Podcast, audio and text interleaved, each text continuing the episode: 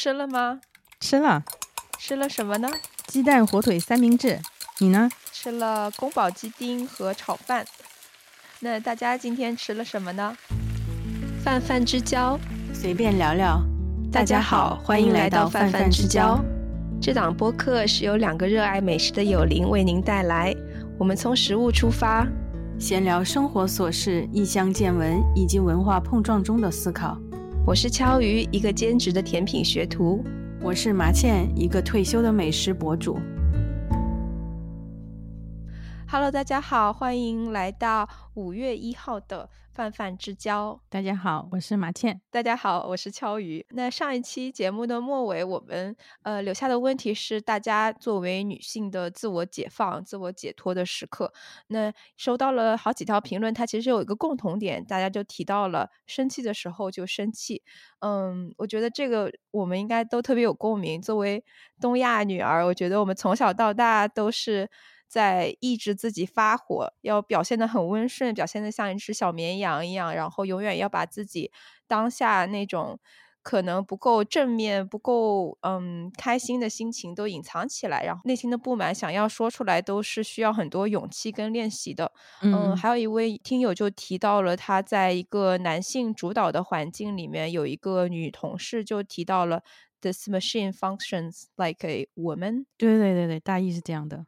对，然后他当时当下就提出了自己对这句话里面的性别歧视的不满。嗯，还有一个朋友就是他也就说的非常直白，就是该生气的时候就生气。我觉得我自己也是在成年成长的环境中才慢慢的学习去表达自己的不满，表达自己的生气。其实，在我觉得在美国的环境里面，其实是给了我一些正面的反馈，因为当你表达自己的不满的时候，你的确会得到那个 solution。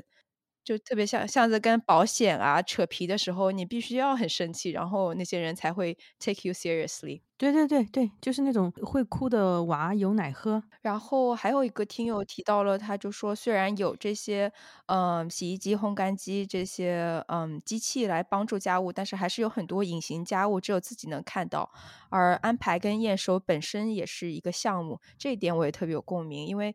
就是说，比如说，即使即使有洗碗机吧，但是洗碗机它并不是放进去就呃万事大吉了。你怎么放是最优解？然后有一些娇贵的杯子，有一些木质的餐具，你不能放进去。有时候去跟伴侣解释这些东西也是特别的 frustrating。即使这些事情不是什么火箭科学，不是什么 rocket science，但是你却要跟一个成年人去解释这种事情，其实也是特别费心力的一件事。对对，然后我就想到有呃有一本书，就是叫《The Invisible Woman》，看不见的女性，罗列了很多很多的数据，就是在日常生活当中女性被忽略。就比如说，女性所做的家务百分之七十是没有被被被看到的，就是刚才你讲的这种，就是比如说安排呀、验收啊，可能在男性的眼里，洗衣服就是洗衣服嘛，不就是扔进洗衣机？然后让洗衣机它自己去完成就可以了吗？但其实你还要去分类洗涤剂，放到正确的那个槽里面，然后还要设定正确的那个洗衣程序。然后洗完了以后，你要不就拿出来还要晾晒，或者放到烘干机里面。然后呢，你还要去清理烘干机里面那个棉絮，是的，是的，那些要你要去清理那个，要不然的话下一次它就就烘不不干。然后你还要把那些衣服叠好，然后这一切就这些所有的环节，在男性或者在不做家务的那一个人看来，你做的就是只是把衣服放到洗衣机而已。所以这部分的那种没有被看到，也是让女性的劳动没有得到正式的承认的一个原因吧。嗯，对，非常感谢，就是所有听众在下面写的留言，大家。就都写的特别长，我觉得很感动，就是能听到大家的声音。嗯，我感觉是一种信任。如果我觉得我们的那个播客能大家有这样的一个小小的一片角落，可以畅所欲言，可以分享自己的所思所想，甚至是当做一个小小的树洞。我觉得都都让我们觉得没有白白做这个东西。对，我觉得我们就是想做成一档陪伴性的节目。那再就是大家的留言，其实也是有陪伴到我们。大家这样留言出来，也是一种被看到，一种被听到，相信会得到很多的共鸣和呃抚慰吧。今天我们这一期节目呢，讲的就是啊，我们从小到大印象深刻的一些食品广告。是两个千禧代电视儿童对食品广告的回忆。我是八五后，然后 焦鱼是九零后。然后根据 Wikipedia 的解释，千禧世代也叫 Y 世代，一般是指八零年代到九零年代出生的人。然后我想，我们这个播客的听众大多数也应该是这个世代的人。相信我们今天分享的东西，会和听众有很多具体可感的共享的记忆吧。我们最初为什么会想到做这期节目呢？我记得好像是，好像又是又是一期，先有 片尾曲，再有节目选题，是不是？嗯，对，因为是五月。嘛，所以对五月，所以。作为资深舞迷，我就想说五月肯定要放一首五月天的歌，然后就硬硬硬从这个这个歌里边想到了这这期的主题，因为以前五月呃在任贤齐当红的时候，就是作为康师傅冰红茶的代言人，那好多好多年嘛。然后当时五月天就会跟在任贤齐的，他就是他们的背景，呃，就是他的背景板，他们永远是五个小喽啰跟在大哥背后沾光的那种。所以，呃，我印象里面有一个冰红茶的广告，就是他们在天台上，然后任贤齐最后是一个那种高空拍摄的角度，然后任贤齐在前面唱歌，然后后面五个那种看不见的小人，就是五月天在背后。说到冰红茶这个广告，就任贤齐这个广告，我的印象就是，中学时代小卖部的冰柜上会贴着那种已经被被太阳晒褪色的那种海报。任贤齐好像就是有一个长发哈，就那种披有点披肩那种长发的样子，呃，很青春活力的，就穿着那个明黄色的 T 恤，活力元气，健康有型。对对对，虽然说我好好多好多年没有喝 冰红茶了，对那个颜色哈，就它那个呃红茶的那种，还有柠檬的那个颜色，对对对，就特别特别有印象。然后去年就这个回忆，去年突然复活，就因为他任贤齐参加了《披荆斩棘的哥哥》嘛，他在里面人气特别高，我就追完了整个综艺，说哇，当年陪伴我们，你看我看中学到现在应该二十年了，他还是这么活力四射。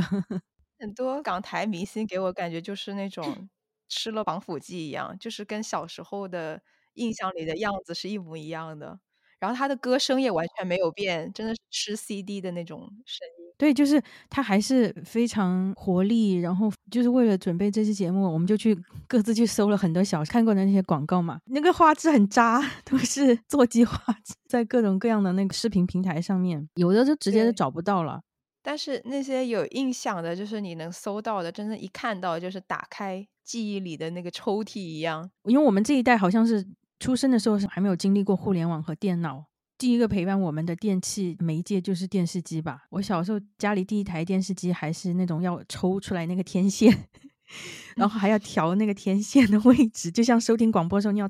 要调的那个波段一样的，你要呃把那个天线放到一个正确的位置，你才能接收到信号。然后换台的时候呢，要去按那个电视机，呃，机身上面的按钮，可能只有四五个按钮，就那些中央一台啊、中央二台或者地方台这样，那就是唯一的能看到广告、看到视频广告的渠道。而且这个广告它有很有效，就是因为说，不管你识不识字，而且不管你年龄多少，只要你能看、能听。看到那个画面，听到那个声音、歌曲什么的，你就能知道他在讲什么，你就会记住他。我觉得这个也是一个原因，就是我们为什么对小时候看过的那些影视剧也好、广告也好，会有这么多的深刻的印象。广告它可能它的音乐可能是大街小巷都会播放，然后大家都是妇孺皆知的一个，嗯。对对对，是这样的。然后，而且这样的，我觉得就造成了我们个所谓的集体回忆吧。嗯，我觉得这这个东西是很宝贵的，是一种指认，是一种归属感，对时代，对自己。所以我觉得这几年为什么好像有一波那种复古的回潮哈，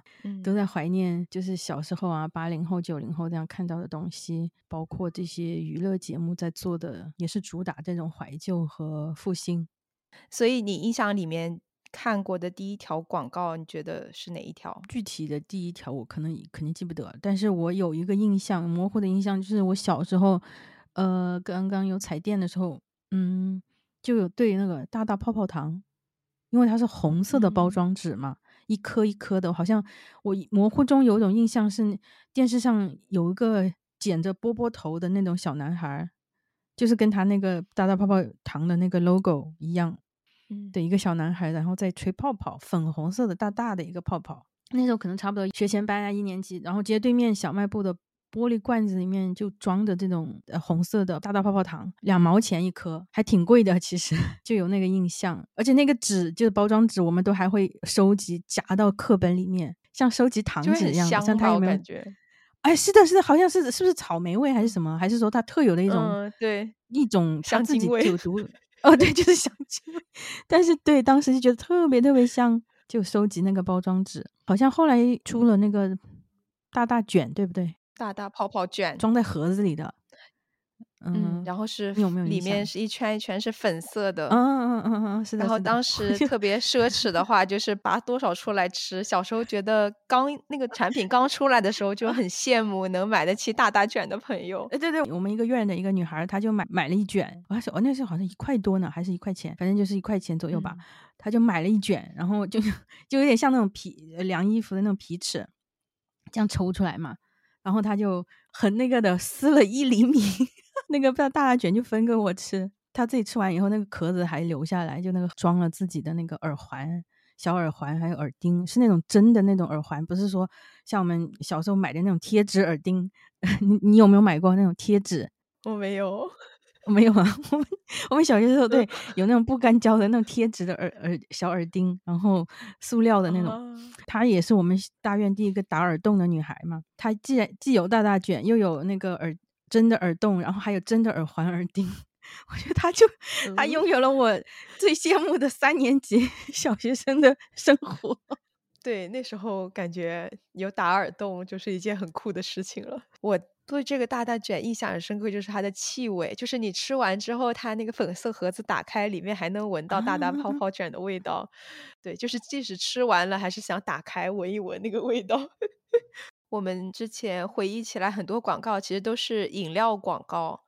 对，因为我觉得我小时候就是我爸妈管的还挺严的，就是这种饮料，我其实从小到大喝的不是很多，只有在吃酒，温州话说吃酒就是吃酒席的时候，你才会有这个机会，就喝一喝旺仔牛奶，喝一喝王老吉，喝一喝椰树牌椰汁，这个是唯一这些隆重的场合我才能喝一喝这些有糖的饮料。都别说饮料了，那个连那种纯净水啊，就包装的瓶装水，我们都不嗯可以喝。就我们小时候嘛，就觉得这是一个非常，就是一种，浪费，就是对对 对，就是它也是一种奢 侈品。你像我们那个年代，谁会平白无故去去花钱去买白开水？嗯，对的，我们对我们上学什么都是自己自带那种呃水壶，然后自己自己装那个凉白开。嗯嗯，还有的男生是直接到那个学校水龙头里面去喝水。有有有，他们就打完篮球那种。所以说就对，就没有人会花钱去买那个瓶装水嘛。嗯，对于呃这种饮料的广告，我好像就只能想到最早最早的可能就是那个果珍那种粉末对，的广告。我我小时候我特别有印象是，我们家亲戚去去出差吧，然后我们就托他去大城市出差，买一瓶果珍回来。然后就觉得如获至宝嘛，就是那种粉末，然后泡到水里面，然后搅开化出来，然后就是那个橘红色的水，在那个透明的玻璃杯里面，就是跟那个广告里面一模一样的那种感觉。然后有那个勺子搅动的声音，很浓郁的那种橘子的味道。我小时候也是夏天，我妈妈会泡这样一个玻璃的那种容器，然后放在冰箱里面冰镇。然后如果做的太多的话，他还要用冰格，然后做成一块块小的冰棍吃。嗯，然后就吸的时候，你就能吸到那个呃橘子的味道。是的，是的。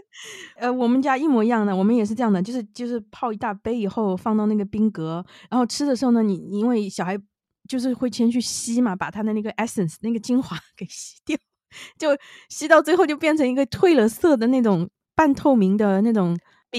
对，小时候也是非常洋气的一个饮品。但是我们刚刚查了一下，这个东西在美国也卖嘛，它就是 Tang T A N G，然后它的第一位的成分是糖，第二位的成分是果糖。但小时候真的是如是珍宝的一个饮品，其实就是色素糖精粉嘛。包括那个雀巢咖啡也是，会把这种包装的那个玻璃罐子都会留下来，当做那种水杯啊，或者是泡的很多茶叶泡茶种。对对对，老干部 开会的那种对杯子，好像是一种，嗯也是一种隐形的那种呃炫富行为。对，以前喝这种速溶咖啡就就还感觉生活已经挺小资了，加点伴侣啊什么的。我都是好像到要快到中学才第一次接触到那个雀巢咖啡，但是果嗯真的罐子，我记得我小时候也是家里面也是留下来，喝完以后就留下来当水杯嘛。然后你要挺大一个，嗯我觉得广告对我们小时候的那个行为的改变还挺大的。我是只要看到电视广告上出现过的，我就特别特别想要，就不管它是什么东西吧，我都都想要。特别是食品类的、饮品类的这些，嗯，你记不记得有那个有个叫什么高乐高巧克力，里面最酷炫的一个部分就是它有会附附赠一个那种搅搅棒吧。但是那时候觉得好嗯高级啊，一个一个喝饮料还有这种东西，还有高科技的加持。我就特嗯别特别想要那个高乐高。我有时候会把它跟那个阿华田弄混淆了，因为都是这种有点巧克力味的。呃，是对对，阿华田其实是我到广州念书我才知道的，因为它好像是也是那边比较流行的一个东西，他们就会有那种阿华田的那个饮料，还有阿华田的那个酱，那种有点像巧克力花生酱的那种。对，说到这种饮料啊，特别水啊，我觉得印象最深的就是娃哈哈了吧，纯净水。嗯其实最早看到的关于娃哈哈的广告，还不是水，是它那个口服液，有种什么营养什么儿童口服液，我都还喝，我们家还买过给我喝。哎，这是一个公司的吗？对，是的，是那个什么杭州娃哈哈，我记得那时候是在什么少儿节目开始之前的那种会放的那种广告，他就说好像是什么什么喝了娃哈哈，吃饭就是香，嗯，嗯有个这种感觉，有印象，然后有印象，而且是玻璃瓶的那种瓶，就是那种要掰开的那种，护肤品里的那种一样。就是就是医院里面的那种针血一样的，就这样，嗯，其实就是什么甜甜嗯的一种东西，我也不知道。结果也是糖水。然后，所以就我对首首先接触就是这个口服液，然后又然后对这个这个品牌有那种印象，是因为我们小儿幼儿园那时候唱歌，不是有个叫什么哇哈哈呀哇哈哈那个什么我们的祖国是是花园，嗯，对，我记得我小时候还会跟着这首歌跳，就就是要跳集体舞，就是跟着这首歌一起跳。所以我对娃哈哈这个是从小就有印象。然后到后来他出这个纯净水的时候，好像是那个叫井冈山唱歌的那个他代言的，嗯，我的眼里只有你。第一次看到这种食品广告用一种类似于 MV 哈，像那种 拍 MV 拍那种卡拉 OK 伴唱带的那种感觉。我记得是蓝色的一个背景，然后他穿着嗯、白西服还是白衬衫，然后就这样张开双臂啊，哇，就唱我的眼里只有你啊，那种运镜方式都非常的九零年代的那种各种各样的平移呀、或者特写呀、卡拉 OK 情歌对唱的那种感觉。我的眼里只有你。娃哈哈纯净。这个娃哈哈纯净水，它是不是要主打它的水的那个水质的纯净和干净的感觉？对，感觉他们选的人都是那种深情款款，然后呃，本身形象特别干净纯洁的那种 明星来代言。对的，歌词好像也就是要要符合他这个调性哈，什么我的眼里只有你，就说明我是纯情，我是唯一真爱你的那种。反正我这我对这个娃哈哈纯净水的那个印象就是井冈山，然后到后来的王力宏，因为王力宏好多好多年好像是，二十年吧，起码有没有？嗯，二十年有，里面写着是二十。他这个代言期间，他是不是换了好几首歌啊？就是每每一个时期，他都要换了一首他自己的主打歌来配合这个广告。是不是有有一段时间是爱你就等于爱自己啊？嗯哼，那首歌有没有用过？就什么你就是我的唯一。对，有有，应该有，就感觉他们卖个水都卖的很深情，就是永远都是这种 这一款的。嗯，许光汉，对，也是特别纯洁的那种白衬衫的那种男生。其实我对他不太了解，是不是演过一个什么很很火的剧啊？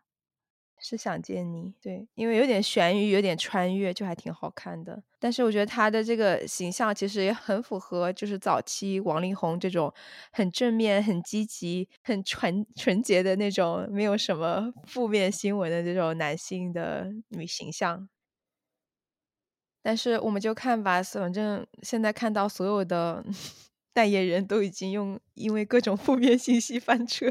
希望 许光汉不会是下一个翻车的娃哈哈代言人。说到水的话，另一个可能跟他相提并论的，应该就是那个农夫山泉，因为它是晚于娃哈哈出来的嘛。我记得好像我到了小学都要毕业了那个年纪，它才有全国的那种电视广告。有一支广告是特别有印象，是我应该是刚上初中，九八年左右吧。那个场景就是在一个课堂上面，然后老师正在写板书，然后背对着同学，然后突然就发出一种嘣的那种声音。然后那个镜头就转到是一个同学在课桌底下面拔那个农夫山泉水瓶的那个盖子，拔了又可以按回去的那种盖子嘛，就发出了声音。然后老师回头就对着大家说：“上课时不要发出这种声音。”到下一幕就变炸课了，师生两个人都在喝那个农夫山泉，广告词就出来了嘛。这时候就叫那个农夫山泉有点甜。这一句广告词到现在我都特别对印象深刻。然后那时候因为这个事情呢，有一次我们在上地理课，也是同学在下面讲小话呀捣乱那种，那个男老师。地理老师就突然也是像电视广告里面的那样，转过头来对我们说：“上课时不要发出这种声音。”全班同学就一下子就就是哄堂大笑，就说：“哎，这个广告不光我们看过，呃，连那个地理老师他也看过这句广告词，还有那个他那种模仿嘛。”下面真的是就有人接了，农夫山泉有点甜，我觉得那个氛围就特别好。然后那时候那种瓶子还蛮新鲜的。呃，就是有点像那种洗洁精的那种瓶子一样的，就是你可以拔开，然后又可以放回去。我就记得，就是路边用那种瓶子来装他们自己的酱油啊、醋啊、什么糖水之类的，就这样直接挤嘛，就这样挤出来。当时觉得哇，好高级，但现在想想其实挺不卫生的。就是之前有没有有人用那个嘴喝过？对，因为以前就是广告里面他们就会。直接用那个嘴就是挤出来喝，就是就是大汗淋漓的那种场景，然后他就这样喝，就就四十五度，四十五度角这样。对，嗯嗯嗯，对，当时还是 挺新奇的一个设计。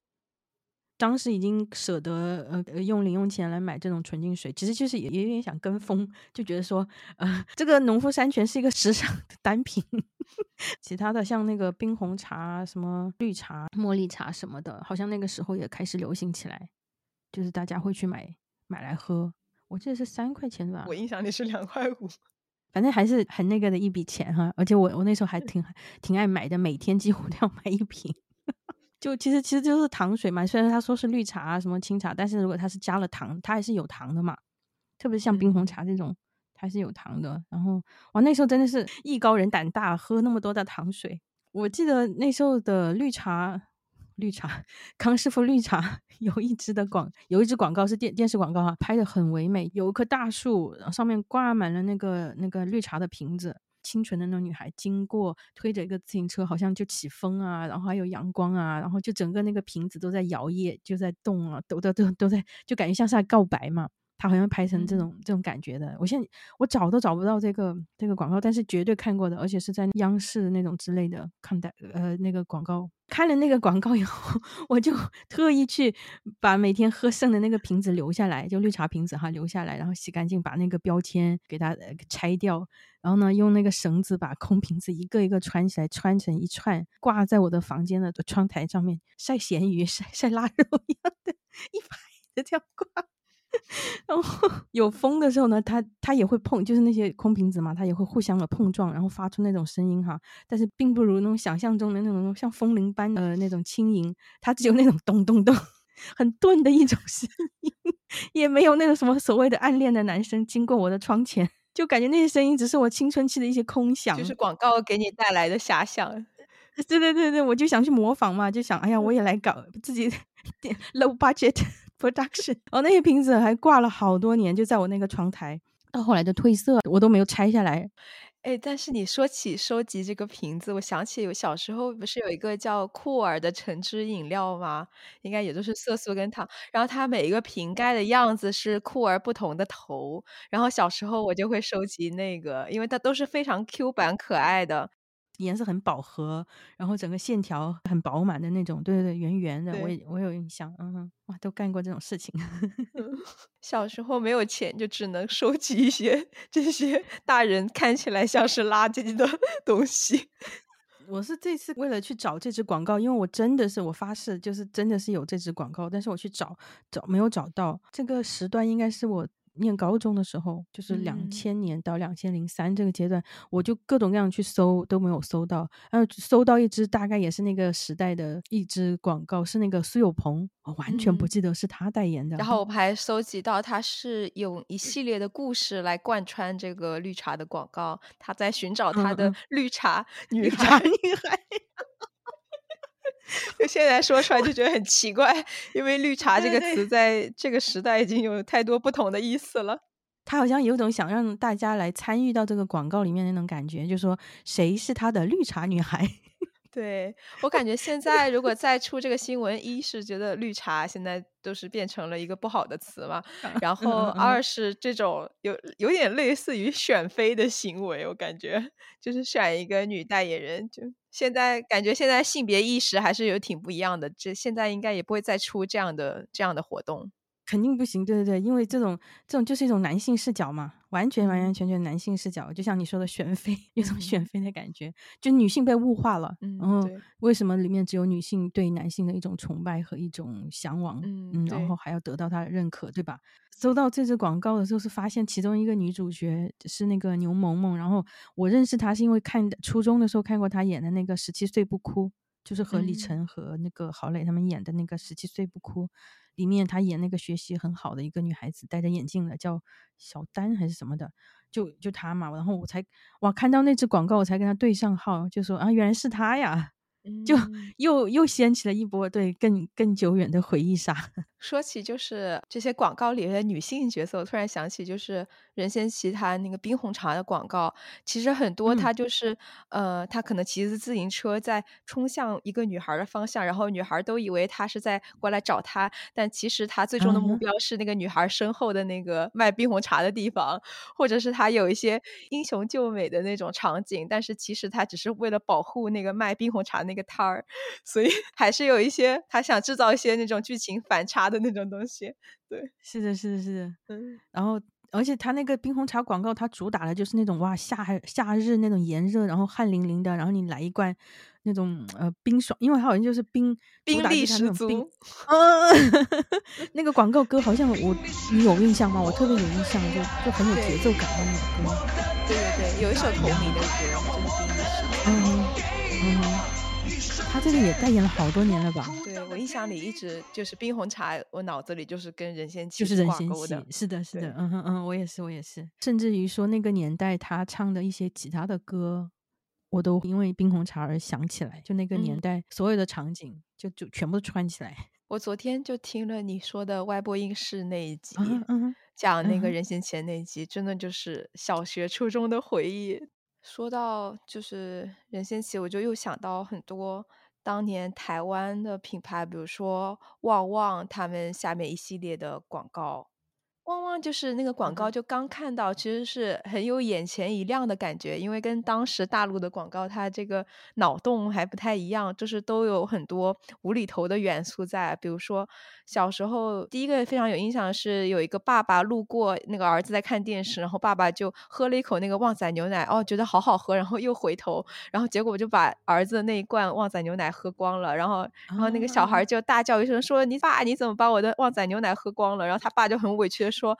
那旺仔牛奶难道我不能喝吗？”就这种话。然后当时就嗯感觉，因为我们小时候可能就是电视中描述的父亲的形象还是比较那种威严的、严肃的，但是嗯他嗯哼嗯哼这个广告里面就是爸爸也是一种非常不靠谱、很有童趣的一个形象。其实挺符合他这个 logo 那个形象哈，是一个咧嘴大笑，然后舌头上面有一颗红心的那种，嗯，就是你看到就觉得很喜庆，然后很很很轻松的那种感觉。嗯嗯，对，然后把这个形象一直去强调，就是咱们都很有印象的，再看就把你喝掉，就是他那个小孩哦对着 那个眼睛，那个眼睛，嗯还有，对对对，我这旺仔系列的广告好像有个那个什么 “Come on baby” 是什么嗯？那？个是是 QQ 糖，QQ 糖糖，嗯那个小男孩他们两嗯个都在滑滑梯，然后那个女生就有嗯 QQ 哼。糖，那个男生就不停说 “Come on baby”，就是，而且他那个眼神就是像那个哎微信表情里那个涩涩的眼神。对，我觉得也是非常可爱，很像当时那种周星驰电影里那种小孩的形象。其实我本人不特别喜欢吃那种糖果类的那种零食哈，但是因为看嗯。到这个广告，又是因为看到了广告，我就去买。而且那个、嗯对对对，就去买一包一包的那种哈，呃，那时候有那种大包装的，有小包包，嗯嗯嗯，嗯我们就去买。然后还有什么？我最喜欢吃的那个葡萄味的，啊，我也是，我是从小到大都很喜欢吃这种橡皮糖，所以但是 QQ 糖应该是吃的最多的一个类型。嗯，我应该就是从小到大，可能第一次接触这种软糖、这种橡皮糖就是旺旺，然后像他们还有很多创新的产品，就是也是在那种电视上一看到广告就想尝试，比如说那个咖啡冻。当时就是摇滚冻的一个概念，他给你一包粉，然后你把咖啡冻一个个挤到那个大的杯子里边，然后倒上粉，这样摇摇了之后吃。那个我也是一看广告就被吸引到。这款产品对我最大的吸引力是在于说干吃奶粉的那种快感。你们小时候有没有干吃奶粉之类的有有有经历？我一直就记得那个，或者是麦乳精。我都不知道你们有没有接触过那个。我没有经历过麦乳精。呃，对对对，但是哇，那个麦乳精和那个 干吃麦乳精和干吃奶粉，简直就是 我后来买你说的那个，就是旺旺那个茶冻还有咖啡冻之类的，就是为了吃它里面那包干的奶粉。对，所以觉得九六年到两千年初吧，感觉这些旺旺的广告，就是因为它那种诙谐的风格，就还印象蛮深刻的。嗯，那个什么小馒头，它好像里面有首歌嘛，什么旺仔小馒头还是什么的，我也特别有印象。还有那个他那时候好像有春节过年的时候会推出那种大礼包，就是综合包，一大包，什么里面就什么都有都有哇，还有贴纸，还有附送那个旺仔的贴纸。嗯，对，我记得我以前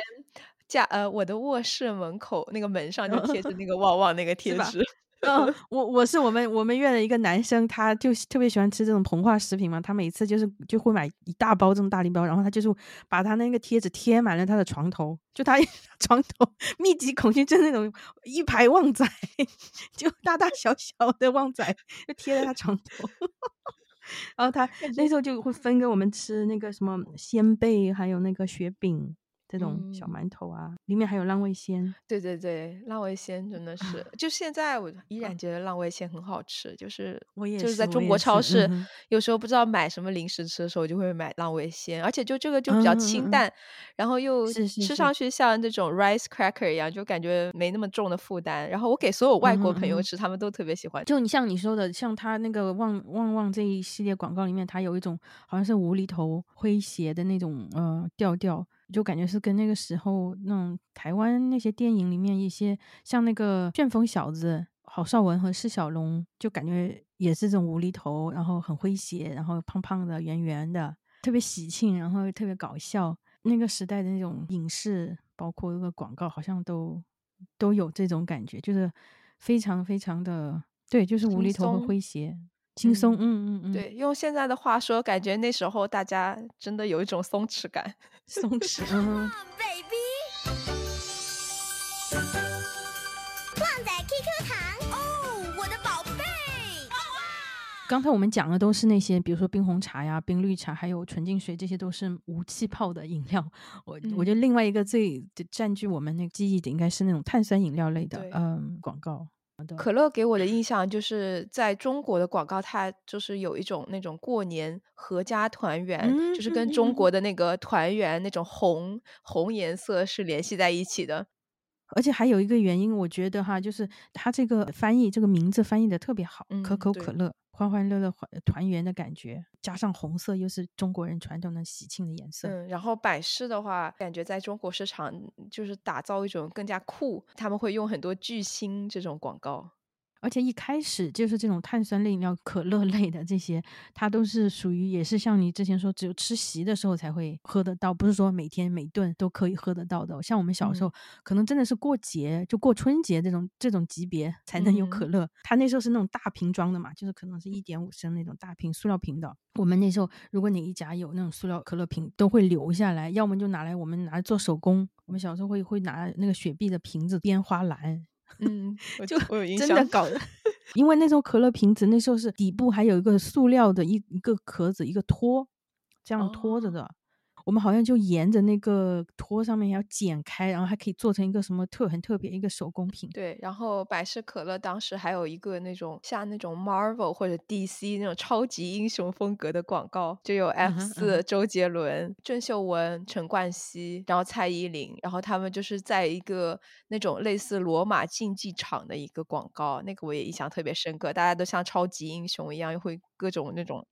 施展自己的法术之类的，然后但是就是就是为了争夺那一那一罐百事可乐。我对这种百事可乐群星广告的记忆就是就是蓝，就感觉是一嗯种很酷，对，就真的是那个酷，嗯，一种未来感。相比可口可乐，可口可乐好像是过节 放鞭炮那种，呃，百事可乐就是年轻人的社交的一种语言。嗯就是它里面这些广告片里面那些明星，你想每一个名字放到今天二十年以后，还是响当当的巨星。华语那个娱乐都过了这么多年，还是这些人。是的，那时候有郭富城，他因为他是那种唱跳香港明星，他就有一次在金曲奖，十大中文金曲，大概是这个这个吧，我嗯记得就是郭富城，他有一次是穿着百事可乐的那种蓝色元素的一个服装在唱跳，就唱他那个主题曲。Ask for more 嘛，啊，就那种舞曲风格的那种，呃，现场是全那种全开麦嘛，边唱边跳。他现在还全开麦啊！他呃之前疫情的时候有那种线上演唱会，嗯，也是那种唱跳在在香港的那个可能是维港的那个街头，我作为球迷，对百事可乐有个更深的印象是，他们曾经找过那个明足球明星来拍过广告，也是特别特别有意思的一个片子。就你之前你说那个娱乐明星拍的这支，有点像那种 Marvel 呃那个超级英英雄那个，他他这个找球星拍的这个是一个小故事，请了那个曼联和尤文图斯的几位球星，创意就是那个裁判在开场前就去他的那个休息室有个有个自动贩卖机嘛，他就把他的硬币投进去，然后出来一个百事可乐，刚出来就被球员拿走。他就前前后后可能投了三次吧，每一次出来就有一个人来拿走，然后就我记得就是有贝克汉姆，然后有那那个英扎吉，然后还有那个戴维斯，就他们三个。拿走以后，到开场的时候，那个裁判就是足球开场之前，那个裁判要呃抛硬币决定哪边先开球嘛，因为他的硬币已经用完了，他就没有硬币，然后结果就只能让双方球员猜拳，就是那种石头剪刀布。我记得这支广告，我当时如果叫有机会看到，我就一直会盯着那个，就是为了等这支广告出现。那时候我特特别迷他们，就是这些正好就是你看贝克汉姆是他的当红时代，就是梳着那种。翩翩少年的那种中分，然后英扎吉，而且那是尤文图斯的赞助商还是索尼，应该是两千年左右吧，就是就他们正如日中天的时候，看那种广告我就觉得特别特别特别的兴奋，不知道为什么，就感觉跟那个年代很契合的一种昂扬和一种希望。它的广告词嘛，就是说 ask for more 嘛，然后就你看那个年代的巨星，到今天仍然都是被人们记得，而且还在活跃的，像那些影视歌的那些明星，还有。包括这些球星，就现在贝，现在你看现在一个贝克汉姆，他现在不是依然以那种时尚啊，还有呃体育的舞台都会继续。你更喜欢百事还是更喜欢可口可乐？我觉得我也是可乐喝的多，对，因为小时候感觉就是店里卖的还是可乐多吧。我觉得我到了美国才意识到，一般一个餐厅它只会卖其中一样，就是这个事情，我就近几年才会嗯意识到，因为这个餐哦厅或者是像我们单位话，就是如果签合约，你只能跟其中一个公司签，然后我们是我们单哦位签的是百事，所以我们嗯所有的比如说体育馆里啊那些小卖部里面就只能卖百事的产品，不能卖可口可乐的产品。我自己更对百事可乐有感情，因为 广告 广告嗯 的作用。你这个还有因为 情怀，情怀，对对。但是我但是我记得我我我现在家里面还有一张照片，我现在可能没有在手头上，但是我有印象是有一年的春节是我小时候小学的时候，我们家那个桌上就年夜饭的旁边摆的就是那个百事可乐，就是那个啊八十年代九十年代那个百事可乐，那个下面还有个黑色的塑料托的那种瓶子的百事可乐，然后我就记嗯得我好像真的是更喜欢百事可乐，嗯，就从那个味道上来说嘛。那你很所以我现在我就想到，呃，那个效果里面那个谁，那个银行里那个叫啥英文名呃的那，rock 个呃 house house house 对，House House 之前就他们拍过视频，就让 House 尝不同的可乐，然后就是蒙着眼尝，然后他都能尝出不同的味道。对，嗯，就是这个是无糖的，然后这个是百事，然后它全部能尝出这个味道。我我没有那么厉害，我就是那种如果是呃放代糖跟真的糖，我可能会尝出味道，但其他我我感觉我喝的不够多。因为我就是咖啡因多的都喝不了，所以我从小到大就是比较喜欢喝那个雪碧，但小时候也不知道咖啡因这个事情，长大才发现哦，原来雪碧是就是没有咖啡因的。然后我也特别喜欢以前那种雪碧呃广告里那种亮晶晶叫什么？对，就是嘛，郭郭那时候是那个郭晶晶还代言过哦，好像是然后就是那个，嗯，就是那个纯净的碳酸水，然后它那个壁上就能看到那个那个饱满的气泡。对，所以我小时候从小到大都一直喜欢喝雪碧，到到现在也是喝雪碧，因为雪碧没有那个咖啡因，然后你就喝那个 diet diet 雪碧就一样的效果。嗯。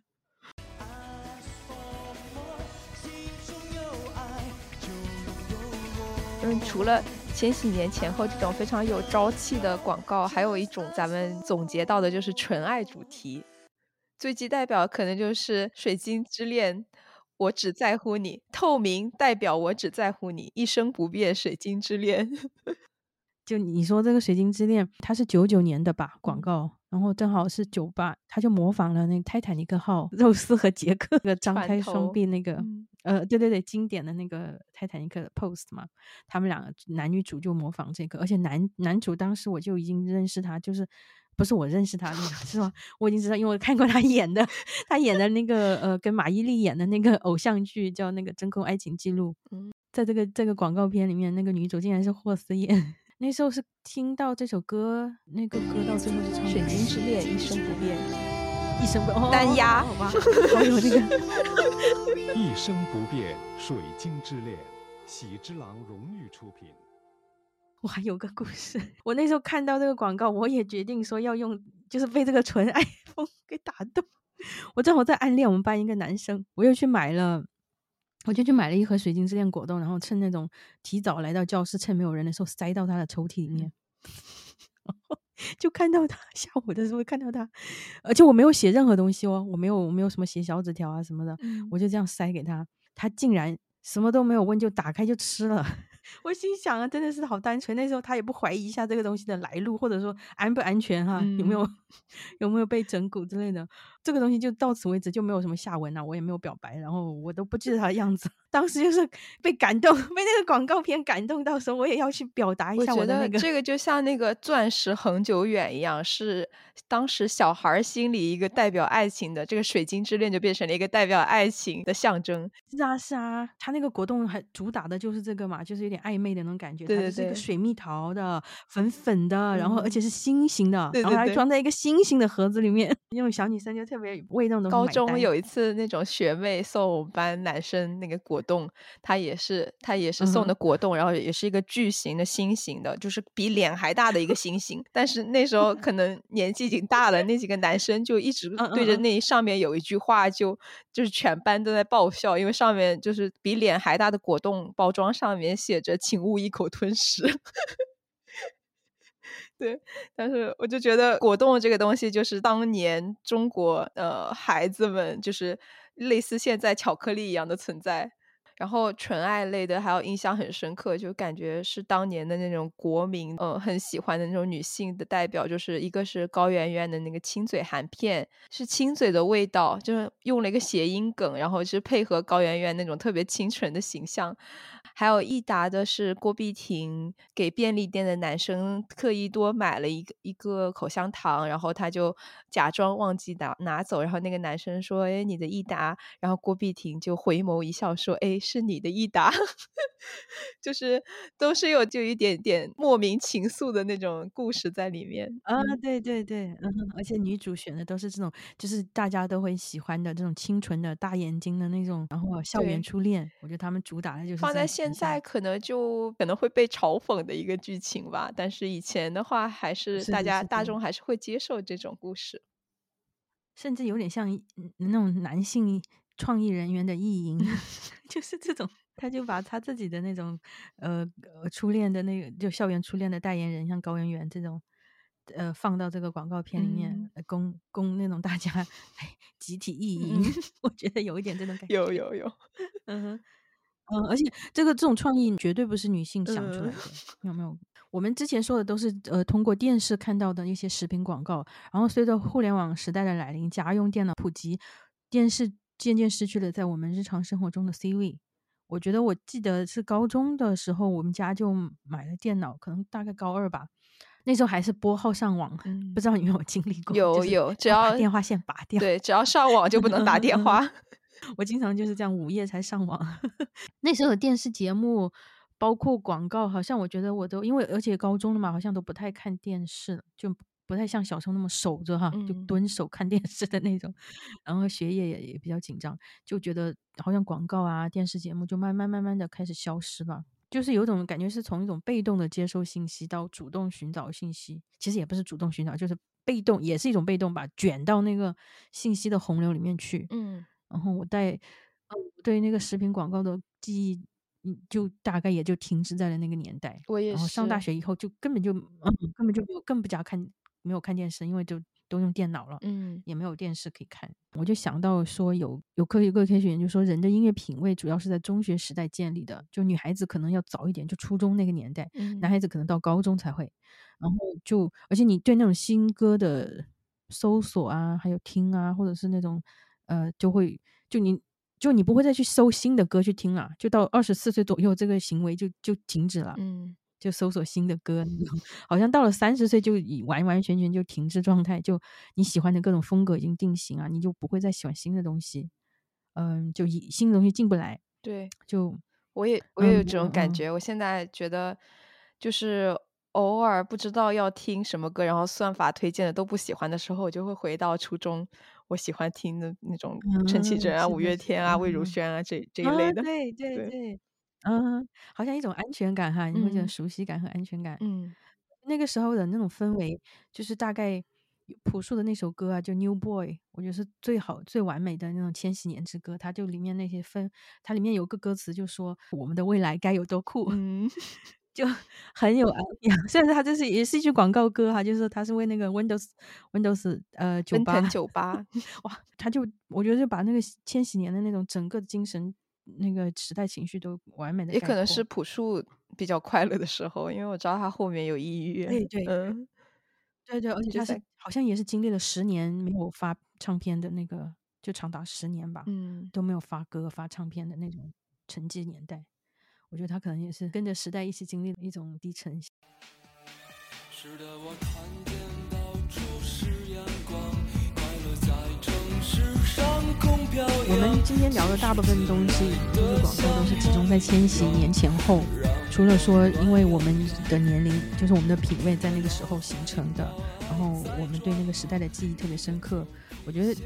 还有一个原因是说，那个时代有很多改变历史进程的大事件的发生，一千禧年前后这样，前后四五年这样的一个时间段。比如说从九七年开始嘛，就有那种，比如说邓小平的逝世啊，香港的回归，九八年的那个抗洪抢险，九九年澳门回归，两千年的那种人类的，就是千禧年千年虫危机，然后零一年的时候是中国加入了那个世贸组织，然后同时也申奥成功。零二年的时候是呃 中国国家男子足球队打入世界杯决赛圈。嗯 为什么要强调是中国男子足球队呢？是因为女足人家九九年就拿到了世界杯亚军了，嗯但是没有人就是那个热度和那个对国民度都没有赶上像男男子足球那个对的这个关注。那时候真的是，那时候就是我我大概就是小学五对五六年级、初中一二年级这样的一个那个时代。那时候就是真真心的，就是怀着那种所谓的民族自豪感和自信心，就这种东西它。他都不是说是写作文时候写的那种，就上价值的时候写的那种词句，嗯他真的是我打心底里面的相信，就是一种对，就很相信，对，就像我相信那些电电视广告里面那些产品一样，我就特别相信这个整即个使到了时代。零八年，我还是我记得那时候我们都要看那个奥运会的开幕式的直播。对，我当时写作文，我记得那一篇我也是写的洋洋洒洒，因为就是那个那种民族自豪感到了一个高潮的感觉。我是经历那个香港回归那个印象深刻，因为他嗯那时候政权交接仪式是直播嘛，全天直播，对对对，然后我就看呢、我就守在电视机看，看到那个最后国旗就是被升升到那个旗杆，它上面不是有个喷气的那个东西吗？嗯会把那个呃那个国旗吹起来，哇！我才六年级，我看哭了，我跟你说，就我真的就中国人民从此站起来了，就这句话，嗯，我会到了然后世界杯的时候，我甚至能逃我们班主任的课，一个人在家 看球。是那场球看还踢得特别委屈，是中国对土耳其嘛，还还输了三比零比三输给人家，虽然也是意料之中哈，但是这句话假的，太那个你看，你说你到零八年，你都还有那种嗯自豪感。零八年我是毕业第一年嘛，工作。零七年毕业的时候，刚刚工作了一年。我那时候租房住已经没没有电视，只有电脑嘛，嗯就好像又远离了很多电视的，就通过电视传播的那种事件。嗯嗯，广告也好呀，新闻也好，都是网络从网络获得。其实对零八年的印象，我就是那个五幺二地震的时候，对，我是在写字楼十三楼，我们 全部就从十三楼跑楼梯跑下去，然后这整个楼就摇摇晃晃的，楼梯都发出那种声响，其实挺嗯害怕的。后来捐款的时候，我那时候工资可能才一千多一点点，然后我还捐了可能一两百块钱吧，嗯。捐给那时候，其实我对对对，就是对这种就是灾就是国家灾难这种，哎呀，反正就是说民族自信心啊，到民族那种自豪感啊什么的，我觉得到零八年都还是满满的。嗯，对，对，我记得那时候我们也是嗯。上课上到一半，然后那个物理老师。还很淡定，就真的 后面就是灯都摇的不行了，然后我们才到那个嗯教学嗯楼之间那空地上才大家才待着。然后大家后来学校也是那种集体捐款啊什么的，我觉得这整个氛围都很强。然后零八年还出了国产牛奶那个毒奶粉的那个事件，就是三聚氰胺的事嗯件。前两天查嗯。的时候发现，现在那个郭丽案到前几年甚至还有进展吧，因为这个人他是孩子也是喝了有三聚氰胺的毒奶粉之后，就是为孩子各地奔走，然后结果就是在一次谈判中反而被那个奶粉公司诬陷敲诈，然后又被定罪，直到几年前他用了七年的时间，然后两三年前才重新上诉，然后被证明无罪这样子。我对零八年的记忆好像也是差不多就停止在那个奥运前后，然后因为我零九年一月就出国了嘛，而且我去德国到了没多久，就开始有一些那种奶粉代购的那些行动就出现了，就 每每次走到那种药妆店或者超市，只要在奶粉货架面前，你总能遇到那种买奶买买奶粉的同胞，然后我就因为我当时也是通过新闻才知道，就这个三聚氰胺这个事情。后来我那时候我身边的人倒还没有需要给小孩买奶粉的年纪，所以我也没有被要求帮忙代购什么的。但是我真的是每天只要是去到超市里面都能见到。就后来都已经有商家就贴出告示嘛，就不嗯能就限购，就只能两罐。然后最后他那个就因为本国的小孩都不够吃那种，就要需要身份证来购买。嗯就身份证证件，嗯，就就挺挺那个的。我觉得这个奶粉这个事情也算是食品广告的一个分水岭吧，就视频广告或者说其他，从这个嗯事情开始，民众对于这个可能是本国食品的安全性就产生了一些怀疑。嗯这个东西其实你在一个伤害那么大，然后就是对我觉得中国人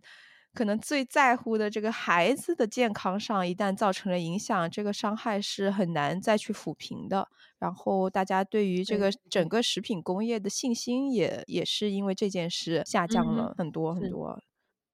所以你就看到现在食品广告，它主打的都是那种健康安全，嗯，对吧？它除了强调说它是什么零糖、零脂、零卡，然后，然后就是我觉得它这样的转变呢，除了说人们普遍对营养学的认识有提高，就大家基本上都会了解一些营养学了嘛，现在，嗯，就知道吃买东西的时候要看一下那个配料表之类的。还有一个原因呢，就是说这些广告它都在试试图在抚慰呃某种集体创伤，或者在重建它的一个形一个形象，就。因为那个毒奶粉的事情嘛，嗯呃，包括而且毒奶粉事情里面还后来很很多，我觉得渐渐间断的那种不间断的，听到什么苏丹红啊，什么什么之类的哈，好像对，就各种各种添加剂，嗯，现在叫科技狠活，嗯，对，就像前阵子各是种各样就现在前阵子这个酱油嗯这个双标这个事情也是同样的食品哦添加剂。就说你看这么多年还是层出不穷，就你以为三聚氰胺这个事情大家应该学乖了，应该大家都重视起来，就是它还是会发生。嗯对这个事情就整体的这个已经失去了信心，就不单单是对那个食品行业，我觉得更是对某种你知道 没不能讲的四零四 的更大的那种 权力的失望王志。安他讲这个酱油双标这个问题，他就提到一个观点，我觉得很嗯有意思，就是就是为什么日本的酱油它更注重这个原材料的这种呃纯净，然后然后酿造出更精炼、更嗯、纯净的这个酱油，而中国它政府好像在宣扬一种嗯、只要添加剂在某个某个范围内就对人体是无害的，就是从嗯根基上它这个政府嗯。出发点其实就有点不一样，所以就导致食品行业他们做出对应的行为也会就不一样。民众就是有一种无法言说的无力感吧，就他们他们不会再无条件的相信那些所谓的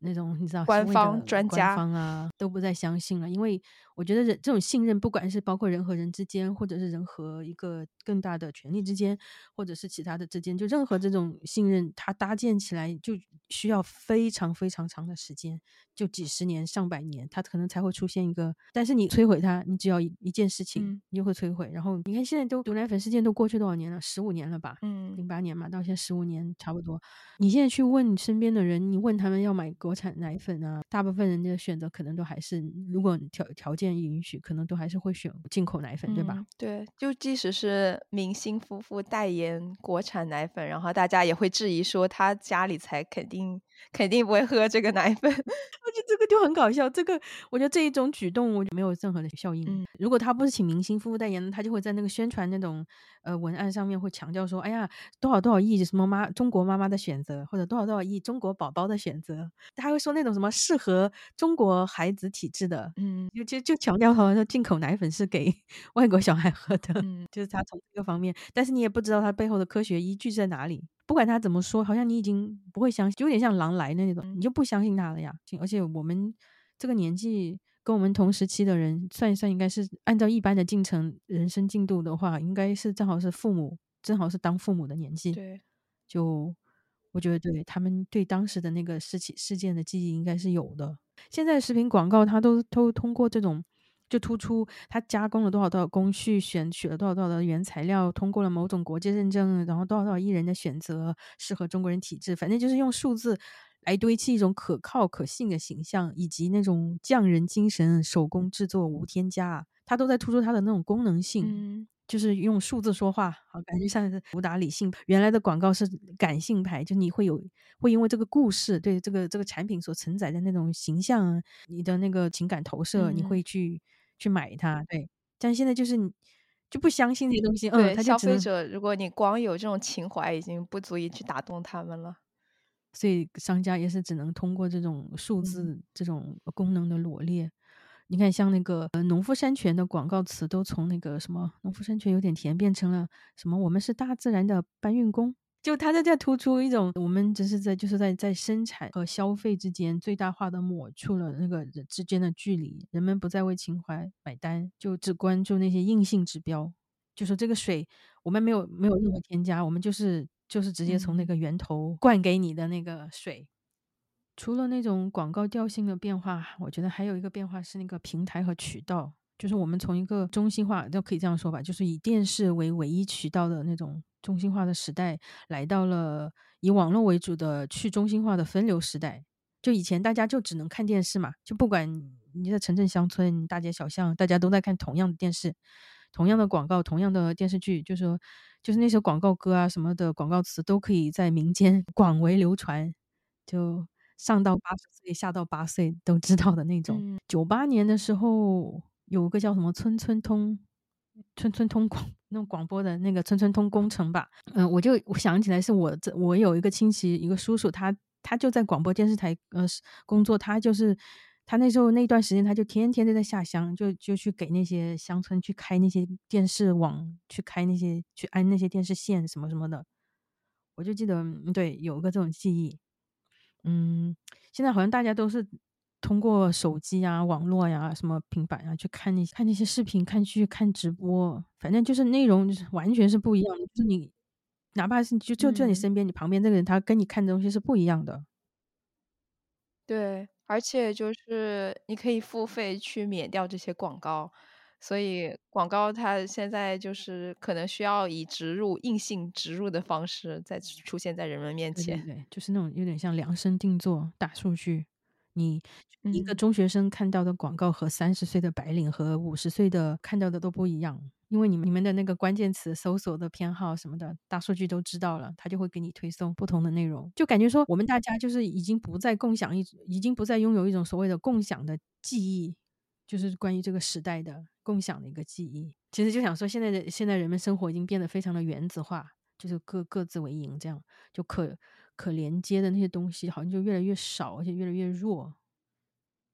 就是看到都是个人定制的东西，就包含包括广告，包括而且就新闻你会觉得说你看到的事情跟别人看到的事情不一样，所以你们就连一个基本事实都没有办法达成一个一致的一嗯个认定。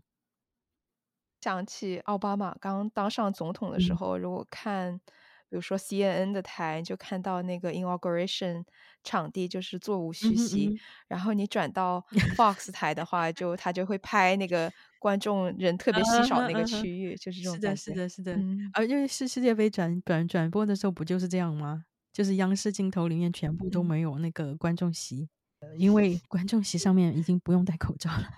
还有一个角度，就我们拿回来说广告这个，可以可以讲的就是他代言人的变化，也可以看出，就说这这二十年二十年从千禧年到现在，这种内地和港台这种某种话语权的一种换位，就是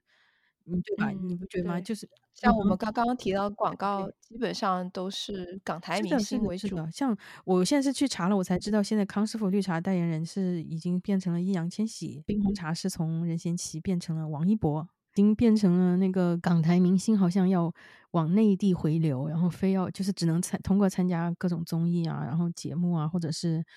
呃演演出才能挣钱。近几年做的那些节目，而且还包含某种的，我觉得某一种的政治因素。反正节目也开始承载了一嗯些唱政嗯治赞 歌，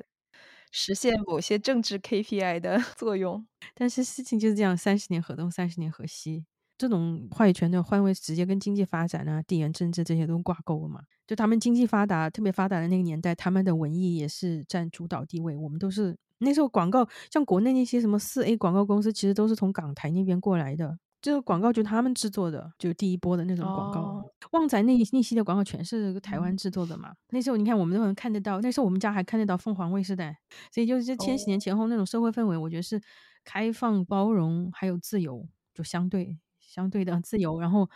嗯，大家的那种信心啊，还有对生活那些欲望，就各种都非常的高涨。那时候不是，然后那时候全球化，嗯，随着中国加入世贸，就感觉还有，就感觉那种真是全球化这个词在那个时候就实现，就各国人民手拉手，地球村相亲相爱一家人，那个歌里面唱的嘛，We are family, U M E, We are family 那个奥运歌曲对。是，而且当时互联网是真的让我觉得能跟世界上任何一个人连接在一起。就我以前会喜欢那种非常冷门的澳洲的那种独立歌手，然后他可能在缅甸做义工，但是我可以就在 MySpace 上给他发信件，然后我收到还很很激动，还以为是他的经纪人，后来发现就是歌手本人在经营他的 MySpace。对，当时真的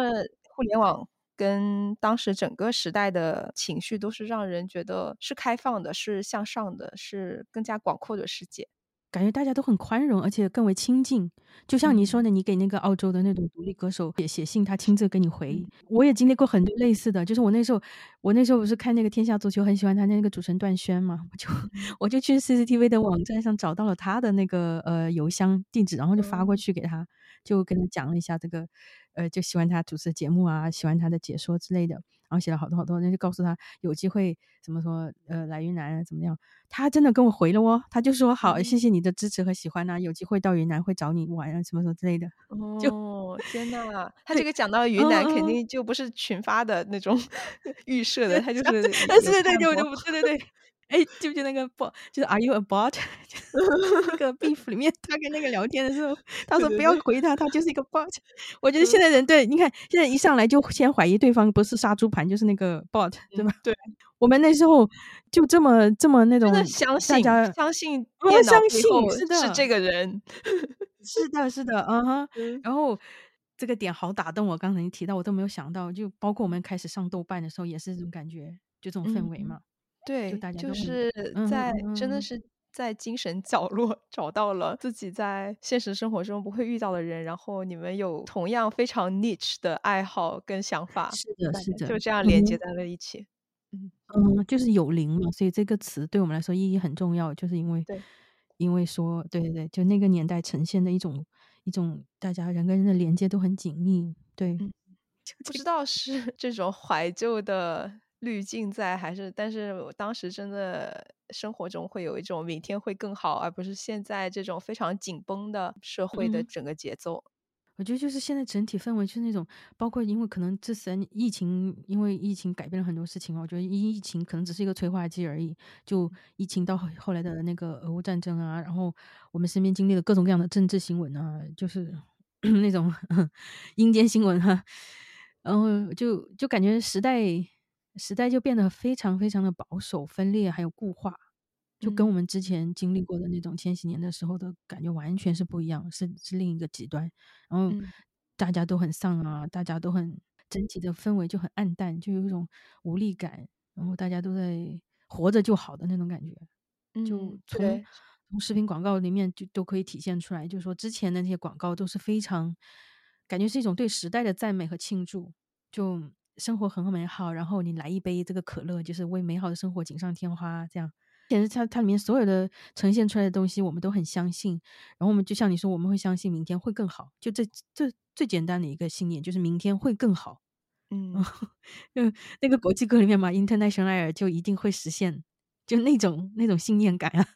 就嗯活得非常有信念感。现在好像就人们经过了很多很多事情以后，就是被大环境啊，对对未来都会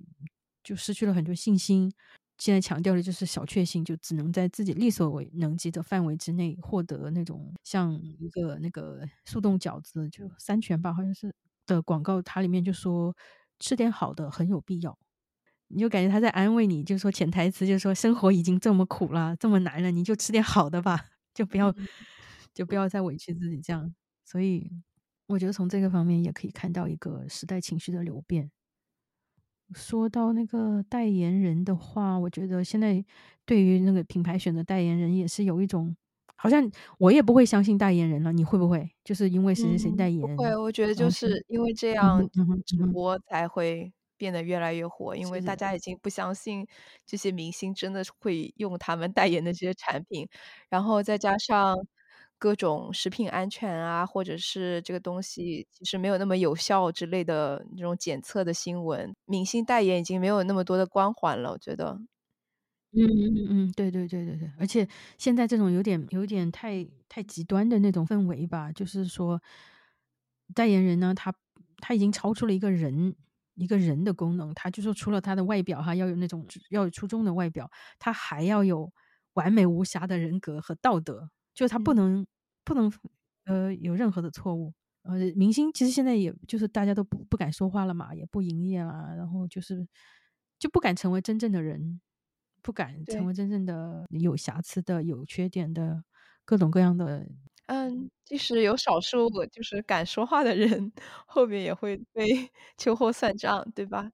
对，所以就直播现在反而是直播，它其实并不是在用这个，它有一些明星的效应在，但它其实更多是在看的人他在相信他的人品，相信他的品味才去购买的一个过程。就是说，他这种网络时代的那个细细化的那种分流啊，就是会看自己会会去 follow 自己喜欢的、认可的，就是跟自己能共能同频的、能什么人家叫同温层的博主的案例。而且他们有的人，他们的身份本来就是，虽然说他们也可能也是什么网络红人呐、或者是什么，但是大家的认同都会说他们是跟我们是一样的。经济条件啊、年龄啊、性别啊等等，就会觉得说这种比那种所谓的大明星哈来的更加真实一点。你觉得你跟那个带货的人跟他是处在同一个 level 的，而且他现在的那种形式带货的那种形式，就是博主他会直接在镜头面前给你开箱，然后给你开袋，然后直接吃，或者是就让你觉得说，哎，就是很有说服力嘛。你嗯会因为你没有看到明星在用，明星在吃，对，你没有看到过，对吧？你没有看到过明星，呃，对，你没有你没有看到过明星夫妇的孩子真的是在喝这个国产奶粉，是吧？就说，他不相信，嗯嗯嗯，但是必博主须眼见为，实。嗯是的，是的，是的。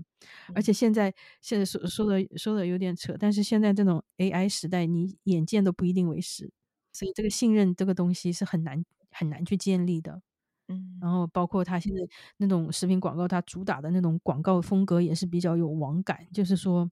弹幕的感觉，就他那些广告词啊，或者他那些文案全是那种网络用语，对吧？然后他就嗯跟你想拉近距离啊，然后会给你制造一种亲密感，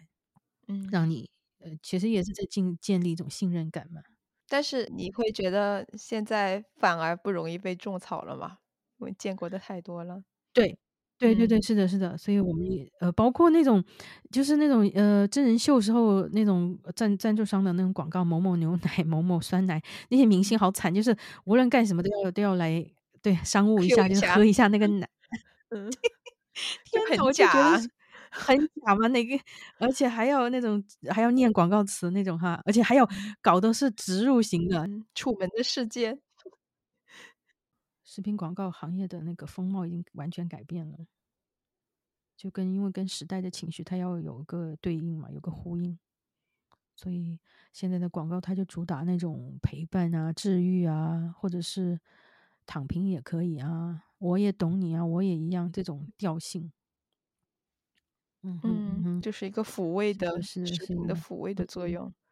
然后就是除了那种是强调食品安全，什么零添加啊，什么这这些之外，他们还会附加一些那种情感的情怀的因素。可能我现在到我这个年纪，我觉得我对食品的消费，这个广告对我的作用可能已经几乎为零了。嗯，太久没有看对对，我也这样，就。完全觉得食品广告在我眼眼就是已经消失的感觉。我唯一的一个渠道对我会嗯有那个行为改变的那个作用的，就是呃博主吧。嗯，他甚至说不用再就说他在推荐这个东西，但是我是看到他，比如说他拍的那个 vlog 里面，或者是他的什么里面出现的这个东西，我会我会想去对嗯些了解一下呀，或者想试用一下之类的。如果呃仅限于食品的话，就说食品，就他在吃的东西啊什么的，嗯，是这嗯，样。其实也是有一种这种同温层嗯的感嗯嗯觉。嗯嗯嗯嗯，你相信这个看起来，嗯，非常容易接触的这个人，嗯嗯他嗯在嗯，吃什么东西，然后就会产生一些好奇。我喜欢酸的甜，这就是真的我。每一天的都非常新鲜，我在比较被追。我们现在，我们今天讲的这些，就是大概就是从千禧年前后到当今这个阶段，我们对作为两个千禧世代的电视儿童一个回忆的梳理。小时候这些广告都是我们的共同记忆，而且很多在广告中的变革跟创新，都是在我们这一代留下了很大的印象。那个时代的情绪，然后包括了我们那个时候看过的广告、看过的电视剧，呃，吃过的东西，就所有东西它都包装成一个，我能不能叫什么时间胶囊？就感觉它就嗯凝固在一个对一个时间胶囊里面，然后那个时间胶囊它就只能被埋葬了，因为你现在有新的事情发生。就像即使这些嗯综艺的歌唱节目，它可能在做一个怀旧的主题，但是就是物是人非吧。即使你唱着当年一样的歌，但是人们心里目前现在的情绪已经改变了。呃，call back 朴树一下，因为他他之之后就继继那个 New Boy 之后，他上次出的那个专辑里面有首歌叫 Forever Young，一七年发的那个歌曲的情绪呢，就已经完全完 完全全变了，就从一个千禧年，感觉像是一个从千禧年穿越过来的人，看到现在是这个世界糟糕的样子，然后就垂头丧气。歌里面的歌词就就说：“时光不再，已不是我们的世界。”他早已物是人非，让人崩溃，意冷心灰。哇，嗯就就跟他那个 New Boy 里面那种感觉，第二天就是世界就全部都是我们的，嗯、世界是我们的，明天会更好，一定是两个人，就是一种认命之感哈，就是那种拥有的一切都过期了，你热爱的一切都旧了，所有你曾经嘲笑过的，都变成他们了。哦，时光不再，也不是我们的世界。我们也经历了这个世世世界的变化，就对，嗯，现在就觉得现在变化到多到没有什么东西是确定的，就今天可能是这样，明天可能这样，下一秒可能是那样，明星可能会塌房，然后 那个食品可能什么会出错是值得。信任的？那时候我们那种信任真的是天天很天真的一种一种无条件的。那时候我们是赶着跑回家，放学的时候跑回家，就为了看一个节目，因为是定点播，就只能只能那个时候看，对吧？然后那时候你跑过每一条你经过的每一个街道、每一条小巷里面，只要有电视机，都在播的同一个节目。我们都在世界就各自的角落都发出那种为非常小的一个时代的一个共振，就在唱同一首歌，就那种感觉，就说这个就是这个共振啊，什么什么，就大到一点一点的可以积累起来，同时就一大到可以穿到穿越到宇宙里面，呃，就像那种星星一样永垂不朽。但现在现在我们就可能只是拿起手机三秒钟滑到下一条，然后或者看节目的时候倍速，然后跳过片头片尾，然后跳过广告。这很难，就像快餐一样，你就是满足了当下的口腹之欲而已，其实是吃完之后你是非常空虚的。原子化的我们就只能在自己各自的赛博空间里面很孤独的那，就在刷刷刷，这样可以刷到一条共振，可以刷到一次合唱。五月天的歌，你要是你要选哪一首？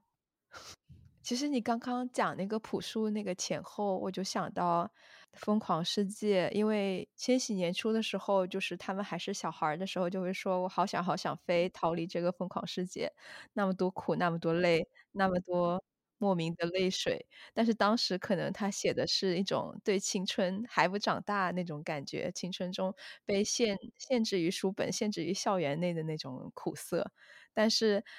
呃，去年年底看演唱会的时候，他也是这样的歌词，然后他配了当时这些疫情的新闻、这些开战的新闻，突然就觉得这首歌有了不同，就长大之后有了不同的含义。当年的烦恼是那么的微不足道，然后现在才发现，